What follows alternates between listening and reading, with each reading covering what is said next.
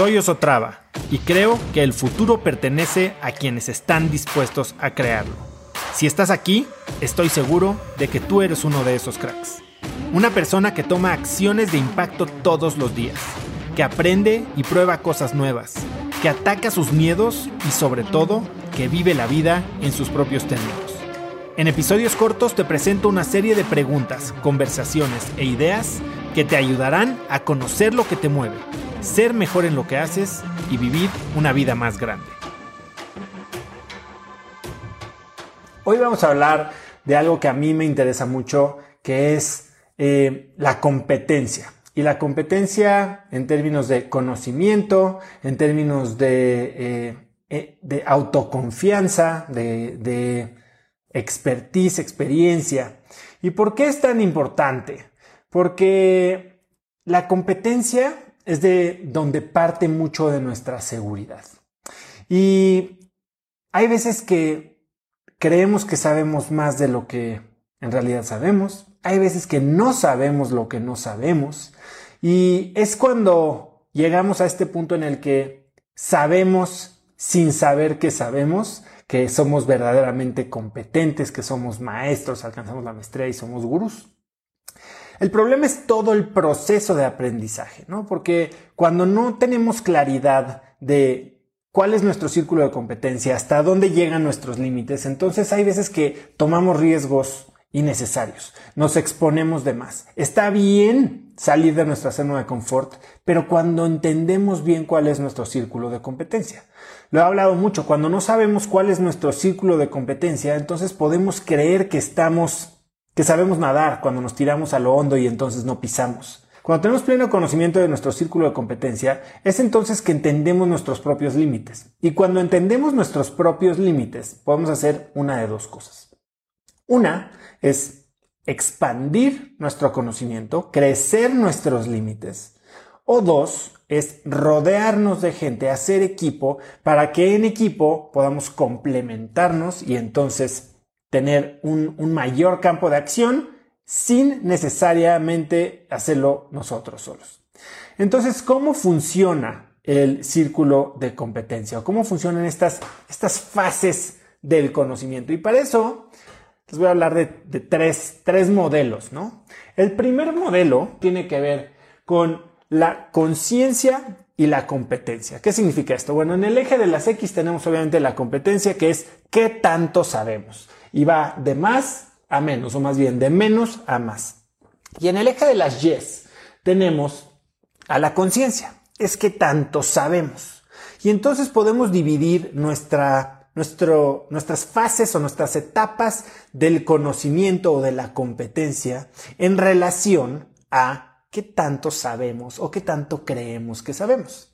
Y así que empezamos por una de las cuatro fases, que es cuando no sabemos lo que no sabemos. Somos inconscientemente incompetentes. ¿Cómo se ve esto? Es cuando literal creemos que, que, hay, sabemos todo lo que hay que saber sobre un tema. Y entonces empezamos a actuar sin tomar en cuenta riesgos potenciales. Aquí sí es básicamente estamos volando ciegos. Cuando no sabemos lo que no sabemos, entonces no podemos ni siquiera tomar eh, decisiones informadas. Estamos, eh, corremos el riesgo de, de, hacernos pasar por expertos, que es algo de lo que voy a hablar un poquito más adelante. Corremos el riesgo de descalificar a otras personas, de, de creer que tenemos toda la razón y entonces polarizar discusiones. Eso es el, el cuadrante, digamos, de la ignorancia. Cuando somos ignorantes. Este aquí está el burro, ¿no? El que no sabe lo que no sabe. ¿Qué pasa cuando empezamos a aprender? Bueno, antes de empezar a aprender, primero nos damos cuenta de lo que tenemos que aprender.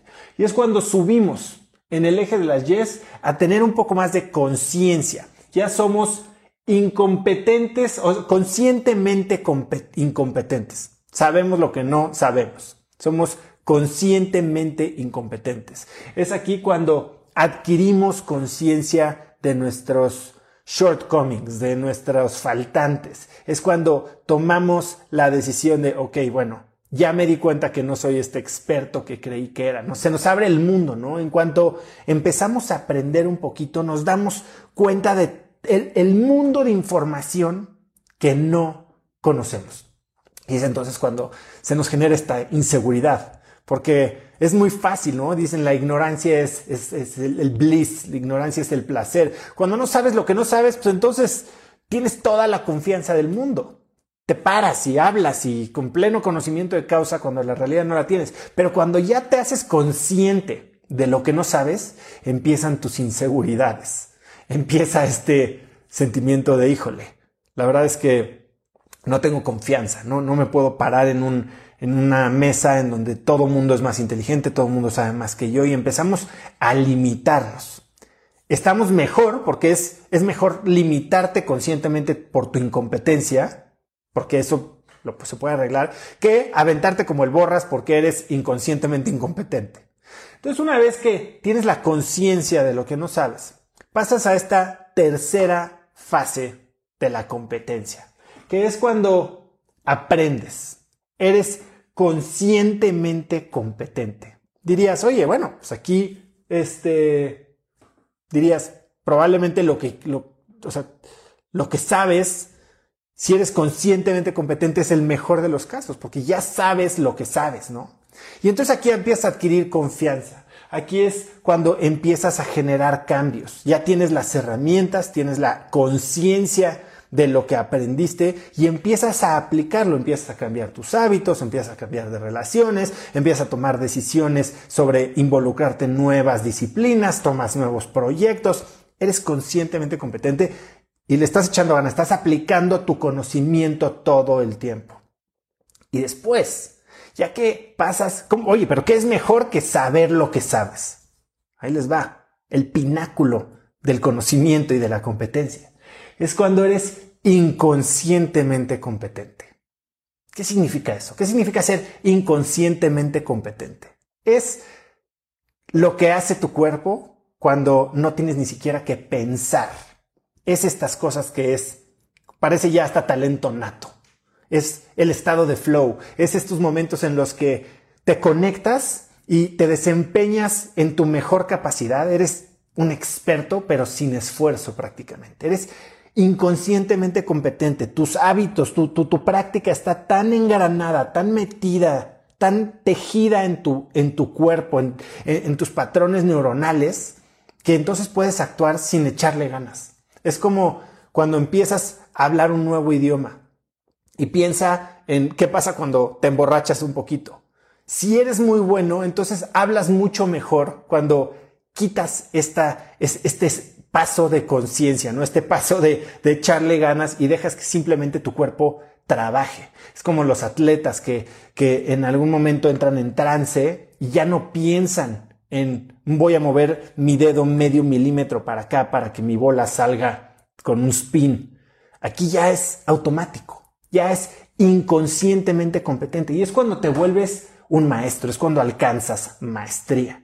Entonces esas, si se fijan, en un eje muy, en una gráfica muy sencilla de dos ejes, podemos trazar todas las etapas y entender todos los riesgos de la incompetencia y la ignorancia total que es ni siquiera tener claridad de dónde, de dónde estás parado, aunque no sufres tanto como cuando eres conscientemente incompetente, a la maestría, que es cuando dejas que tu cuerpo simplemente fluya. Y eso nos lleva a una segunda gráfica, que es de lo que les quiero hablar ahora. Y, yo he hablado, esto es uno de los modelos mentales y de los sesgos cognitivos que, más me apasiona hablar, porque creo que todos los que aprendemos ciertas cosas de repente nos caemos presa y este es el efecto Donning-Kruger. El efecto Donning-Kruger es un efecto eh, que se inventó, se, mencionó en 1999. a los psicólogos que lo crearon les valió el premio Nobel en el año 2000 y, y tiene una gráfica muy entretenida que espero que, que la puedan ver aquí. Y la gráfica también tiene dos ejes. El eje de las ejes, de las X, es el eje de la competencia, igualito que en la gráfica anterior. Pero el eje de las yes ya no es conciencia, ya no es qué tanto sabes, sino es qué tanta confianza tienes en ti mismo. Y, y fíjense cómo de repente podemos cruzar los dos, ¿no? Porque cuando tienes poco conocimiento y, y poca conciencia, eres ignorante, pero tienes mucha confianza. Y eso es lo que vemos aquí, que cuando tienes el primer cuadrante, arrancas y entre menos, entre menos competencia tengas, más confianza tienes. Es esta curva que pica en lo que se llama el monte de los idiotas. El monte de los idiotas. Y nos ha pasado a todos, porque no sabemos nada y entonces tenemos poca competencia, poca confianza, pero cuando tenemos un poquito de conocimiento, ¡pum! Nuestra confianza sube. Porque todavía no sabemos todo lo que no sabemos, pero sabemos un poco. ¿Quién no ha leído un libro y entonces leyó el resumen o leyó un artículo o vio un documental en Netflix y ya es experto? Experto en el tema de lo que quieran, de política, de sexualidad, de finanzas, de Bitcoin, de, lo que quieras, nos podemos hacer expertos muy rápido. Y nos sentimos tan confiados que nos paramos y por eso estamos expuestos a tantos pseudo expertos que tienen cero estudios, cero experiencia práctica, pero están predicando algo que leyeron en tal vez en un artículo de la Cosmopolitan. Y ese es el pico del monte de los idiotas. Pero ¿qué pasa conforme avanzamos en nuestra competencia? ¿Qué pasa conforme nos damos cuenta de todo lo que no sabemos? Entonces nos volvemos conscientemente incompetentes. Conscientemente incompetentes. Y entonces nuestra confianza se va por los suelos. Y entramos al temidísimo valle de la desesperación. The Valley of Despair. Y estamos solos en este valle en el que nos damos cuenta de lo poco que sabemos. Tenemos cero confianza de compartir nuestro conocimiento porque tenemos suficiente conocimiento como para saber todo lo que no sabemos. Entonces, volteas si tú leíste un artículo en una revista que Tal vez antes te daba mucha, mucha confianza para llegar y platicarle a toda tu familia, pero entonces te empiezas a adentrar un poquito más. Y conforme te adentras un poquito más, te empiezas a topar con todos estos términos y todos estos expertos que verdaderamente tienen años de estudio, ¿no? Y que llevan involucrados en esta disciplina décadas. Y entonces te das cuenta todo lo que no sabes y todo lo que no entiendes y cuánto te faltaría para llegar a ese nivel de maestría. Y entonces tu confianza se, se, se desploma por completo. Y no queda de otra más que seguir aprendiendo. Y entonces sigue aumentando tu competencia. Y mientras aumenta tu competencia, entonces entras a esto que se llama la pendiente de la iluminación. Y es ahí en donde muchos de nosotros pasamos la mayoría de nuestra vida. Tal vez ya sabemos suficiente de un tema, pero sabemos que siempre hay un poco más. Nuestra confianza tal vez nunca regresa a ser esta de somos el máximo experto como cuando estábamos en el monte de los idiotas.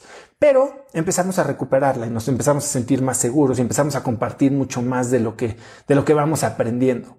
Hasta que eventualmente, cuando tu maestría llega al nivel de gurú, tu competencia llega al nivel de gurú, llegas a la meseta del conocimiento, en donde tu confianza se mantiene plana, se mantiene estable, se, mantiene alta y cada vez vas aprendiendo más, entendiendo que nunca lo vas a saber todo, pero siempre hay algo más que aprender y que sabes lo suficiente para los fines que, que a ti más te interesan.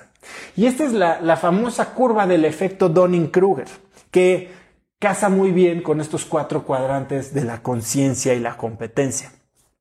Así que me gustaría preguntarles a ustedes si les ha pasado, si, si alguna vez se han, han volteado para atrás y se han dado cuenta cómo en algún momento se sintieron expertos, pero conforme aprendieron un poquito más se dieron cuenta que, que no tenían ni idea de lo que estaban hablando y que básicamente estaban actuando desde, desde la punta, desde el pináculo del monte de los idiotas a los superpen. Y nos pasa a todos. Y después nos damos cuenta de nuestra realidad. Y bueno, pues así como no es bueno quedarnos en la ignorancia y actuar eh, eh, sin conocimiento de causa, tampoco es bueno creer que no, no somos lo suficiente porque no tenemos todo lo, lo que existe por saber.